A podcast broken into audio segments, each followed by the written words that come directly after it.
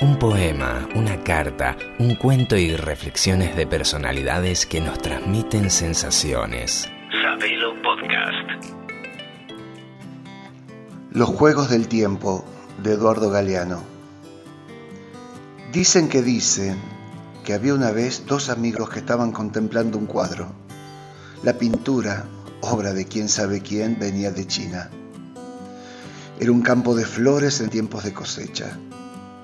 Uno de los amigos, quién sabe por qué, tenía la vista clavada en una mujer, una de las muchas mujeres que en el cuadro recogían amapolas en sus canastas. Ella llevaba el pelo suelto, llovido sobre los hombros. Por fin ella le devolvió la mirada. Dejó caer su canasta, extendió los brazos y quién sabe cómo se lo llevó.